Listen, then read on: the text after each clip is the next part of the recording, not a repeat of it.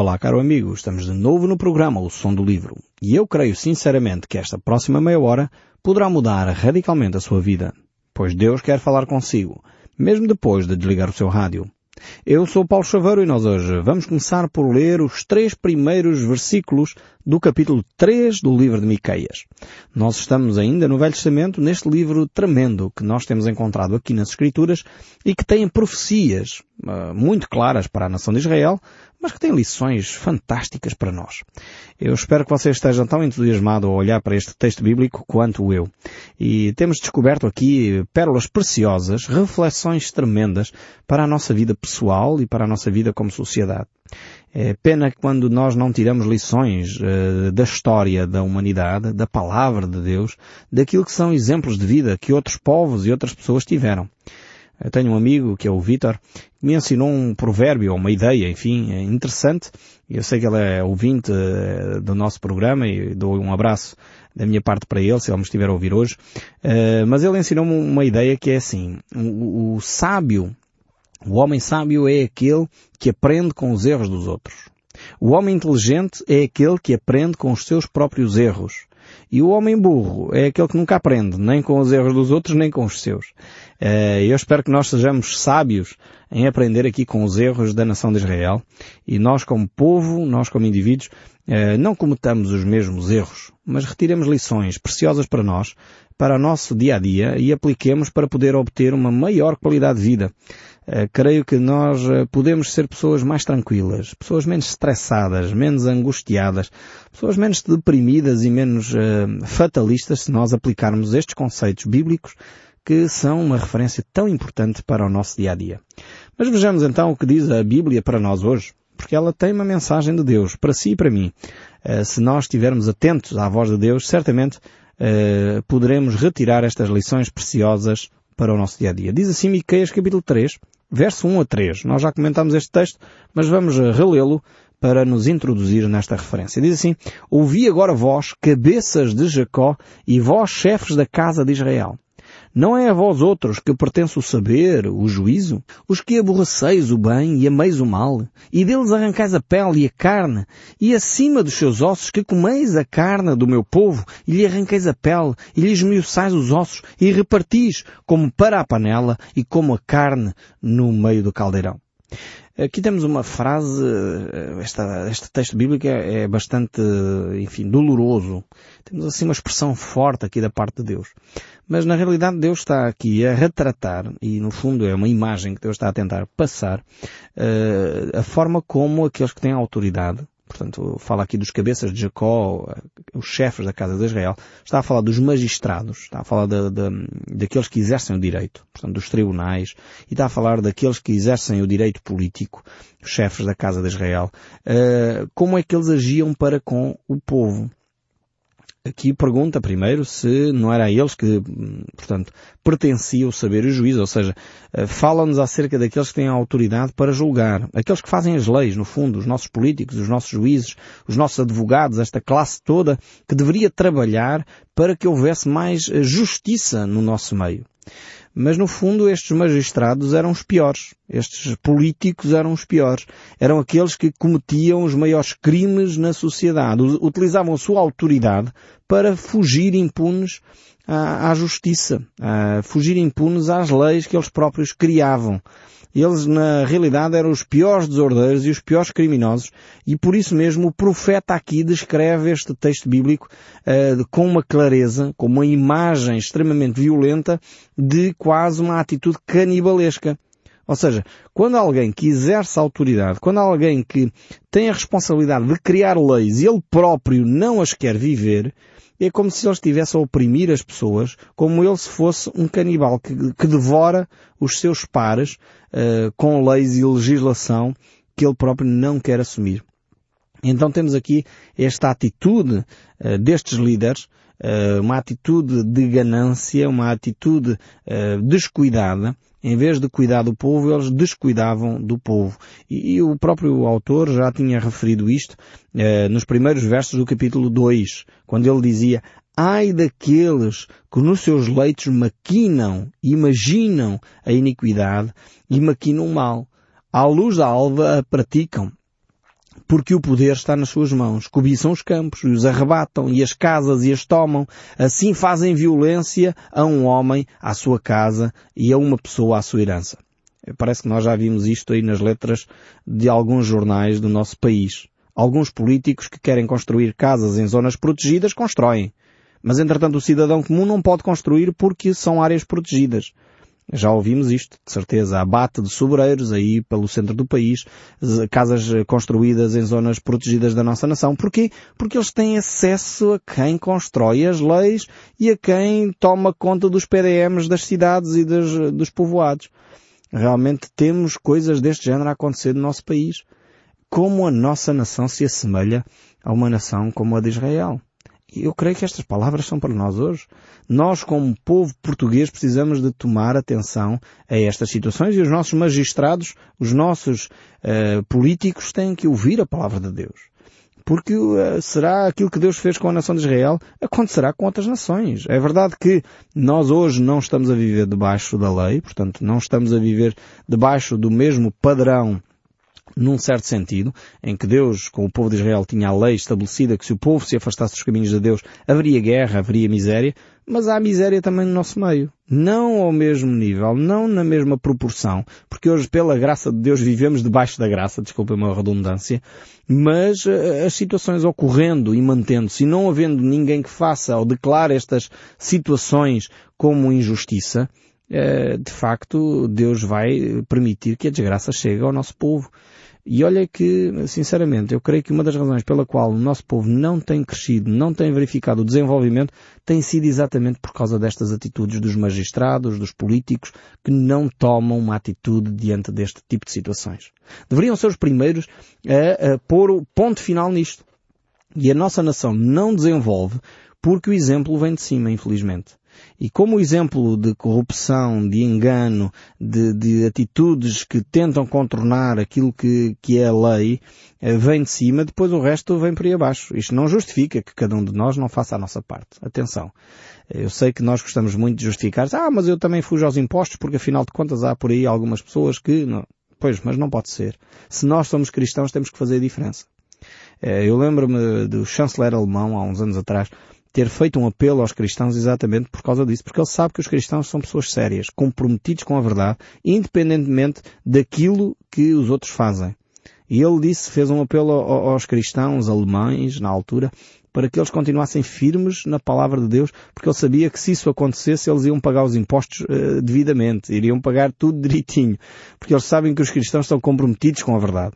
E eles vão declarar tudo o que recebem, pagando os seus impostos devidamente, uh, dando a César, no fundo, o que é de César, e dando a Deus o que é de Deus. Achei interessante uh, o chanceler alemão ter feito isso.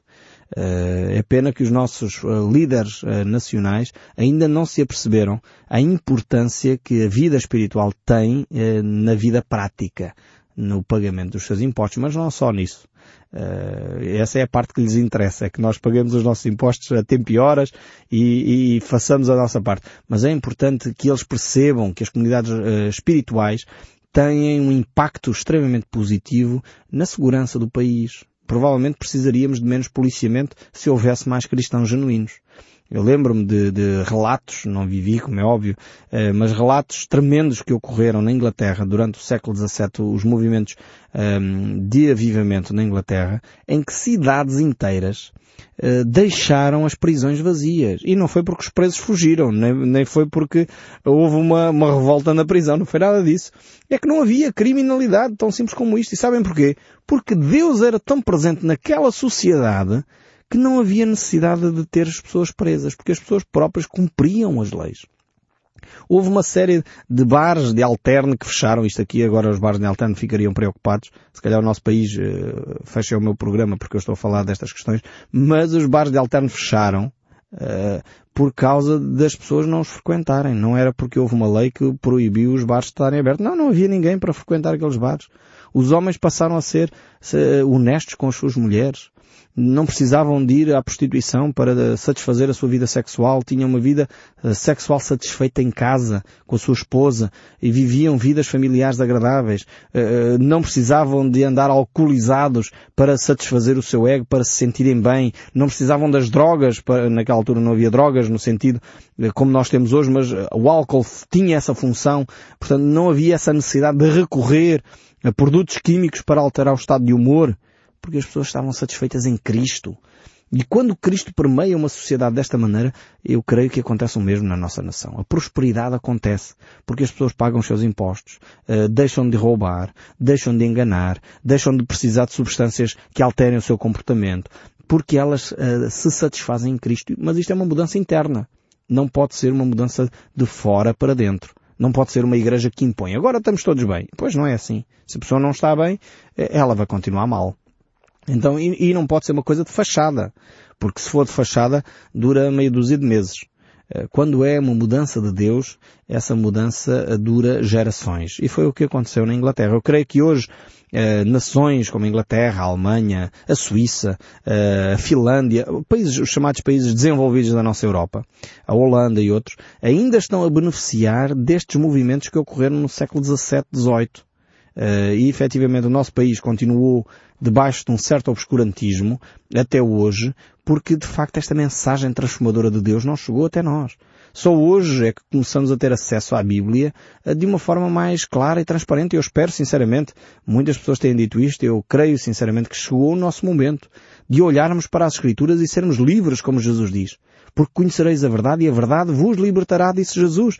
E nós temos vivido um cristianismo de escravidão, de escravatura, de obscurantismo, de desconhecimento. Mas graças a Deus as coisas estão a mudar.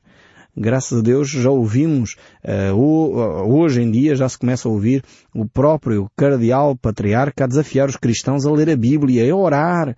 Isto é uma coisa inédita. Realmente vale a pena dar ouvidos neste aspecto ao, ao, ao nosso cardeal patriarca uh, para podermos voltar às Escrituras. E, e, sejamos nós do setor católico, evangélico, protestante ou outro ramo do, do, do cristianismo, precisamos de Deus, precisamos da Bíblia, precisamos de entender aquilo que Deus nos diz para hoje e deixar essas coisas que não vêm nas Escrituras, tradições ocas, muitas delas que não provêm de Deus, uh, formalismos que não estão na Bíblia, mas voltemos àquilo que é os rudimentos da fé.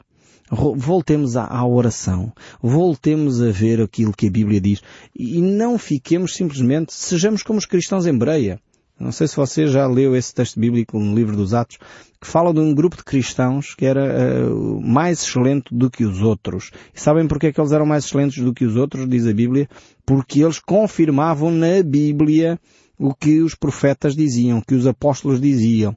Eles chegavam lá com um discurso bonito, mas eles iam conferir à Bíblia. Temos que voltar à Bíblia. Precisamos voltar à Bíblia. E é isto que o desafio nós temos aqui no som do livro. Voltar às Escrituras. Quando o povo volta às Escrituras, então muda o seu comportamento. Vemos aqui o verso 4, voltando aqui ao livro de Miqueias, capítulo 3, dizendo, Então chamarão a, a, ao Senhor, mas não os ouvirá. Antes esconderá deles a sua face naquele tempo, visto que eles fizeram mal nas suas obras. Vemos aqui como Deus esconde o rosto daqueles que estão permanentemente em pecado e querem continuar nesse estado. Deus aqui fala a respeito dos líderes, dos governantes que têm uma atitude uh, contrária às Escrituras e depois, na hora do aperto, chamam por Deus. Uh, nós temos essa atitude como povo português. Sabemos bem clamar a Deus quando estamos aflitos, quando estamos com problemas de saúde, quando estamos em aperto financeiro, toda a gente recorre a Deus. Uh, mas depois quando a situação de aperto passa, esquecemos-nos de quem Deus é. O texto bíblico diz que quando nós não pomos em ordem a nossa vida com Deus, Deus não nos ouve. Esconde de nós a sua face. E, e não vai responder às nossas orações. Porquê? Porque Deus não quer responder? Não. É porque Deus quer primeiro que nós coloquemos a nossa vida em ordem. E isso passa por nos arrependermos do nosso pecado.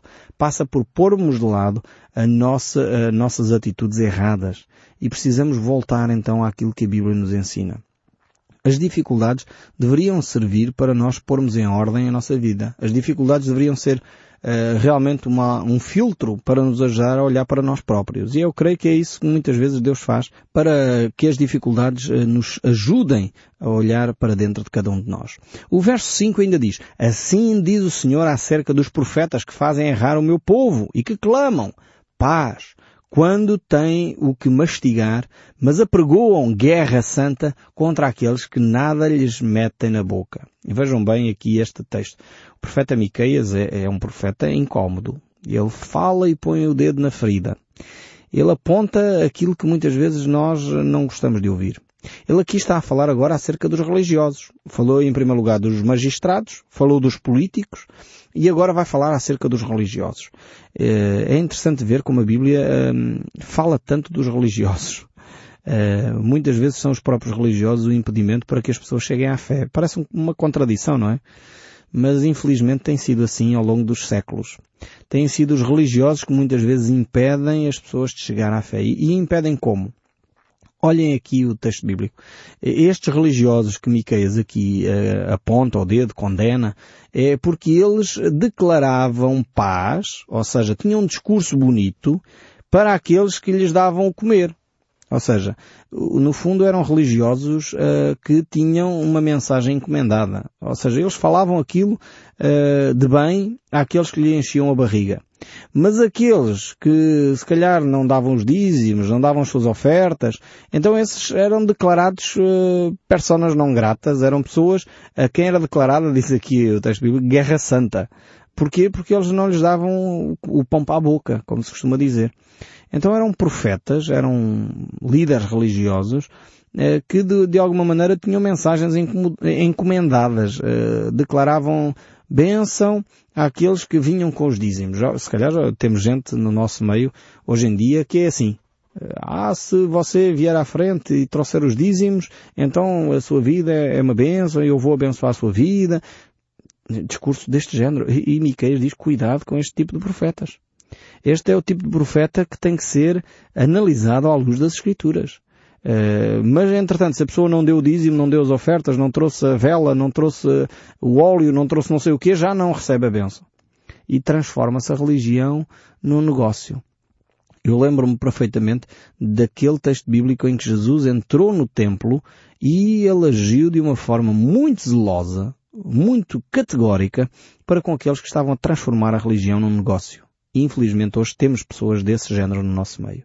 Precisamos de pôr esses vendilhões fora do templo. Precisamos de agir como Jesus agiu, pondo a santidade no seu devido lugar. E infelizmente o povo continua a achar normal, aliás, uh, aprecia este tipo de discurso, porque o discurso é agradável aos ouvidos.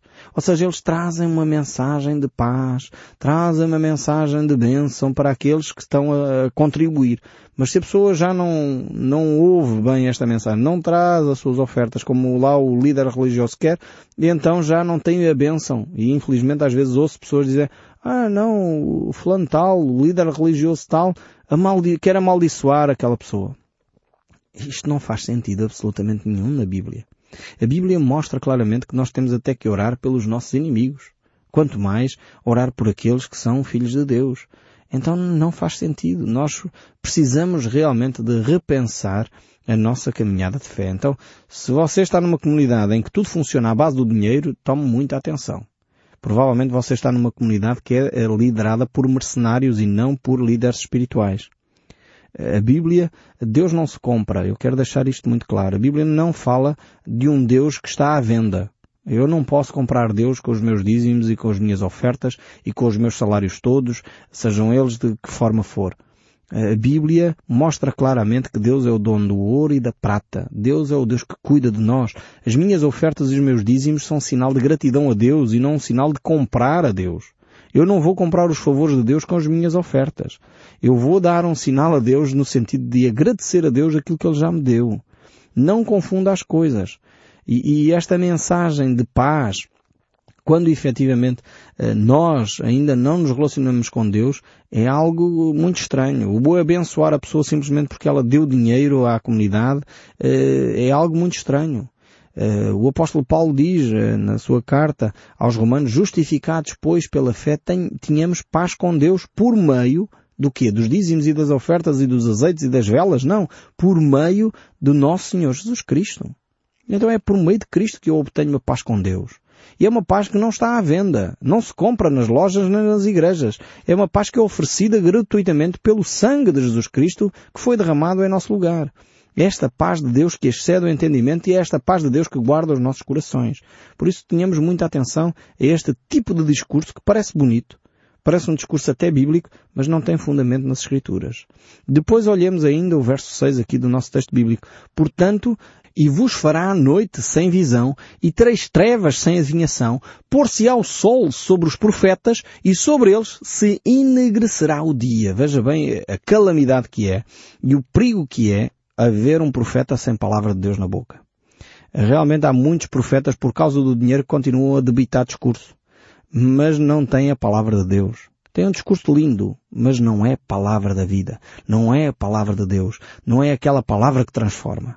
Uh, os líderes religiosos não podem estar à venda, não podem ser comprados. Têm que declarar a palavra mesmo quando ela custa, mesmo quando ela dói. Independentemente uh, daquilo que chega como ofertas ou não uh, à, à comunidade. Eles têm que ficar isentos têm que ficar acima desses aspectos para poder ser livres para declarar a palavra de Deus. É por isso que é tão fundamental uh, que aquele que tem a responsabilidade de falar a palavra esteja em íntima relação com Deus. Porque senão acontece isto. A pessoa continua a declarar a palavra, mas sem ser a palavra de Deus, porque já perdeu a visão, já não tem profecia, já não tem, mas por causa das circunstâncias, por causa do status, para que as pessoas não notem que ele já não tem essa comunhão com Deus, continua a deitar discurso, mas um discurso estéril, sem vida, porque já não está em relação com Deus. Precisamos de voltar, mais uma vez, a perceber o coração de Deus. E por isso mesmo o texto bíblico diz que haverá trevas nestes homens que não têm esta relação. O verso 7 e 8 prossegue. Os videntes se envergonharão e os adivinhadores se confundirão. Sim, todos eles cobrirão os seus bigodes porque não há resposta de Deus. Eu, porém, estou cheio do poder, do Espírito do Senhor, cheio do juízo e da força para declarar a Jacó a sua transgressão e a Israel o seu pecado. É preciso, sem dúvida, coragem, é preciso, sem dúvida, verdade, é preciso, sem dúvida, integridade para ficar firme na palavra de Deus, mesmo quando isso não é popular. E aqui eh, Miqueias tem esta ousadia de confrontar a pessoa com o seu pecado. É mais fácil não dizer nada. É mais fácil deixar passar e ter um discurso bonito e otimista. Nós somos os servos de Deus, nós somos o povo eleito e em vez de confrontar o povo com o seu pecado, para que haja efetiva transformação de vida. Eu espero sinceramente que o som deste livro continue a falar connosco, mesmo depois de desligarmos o nosso rádio. Que Deus o abençoe ricamente e até ao próximo programa.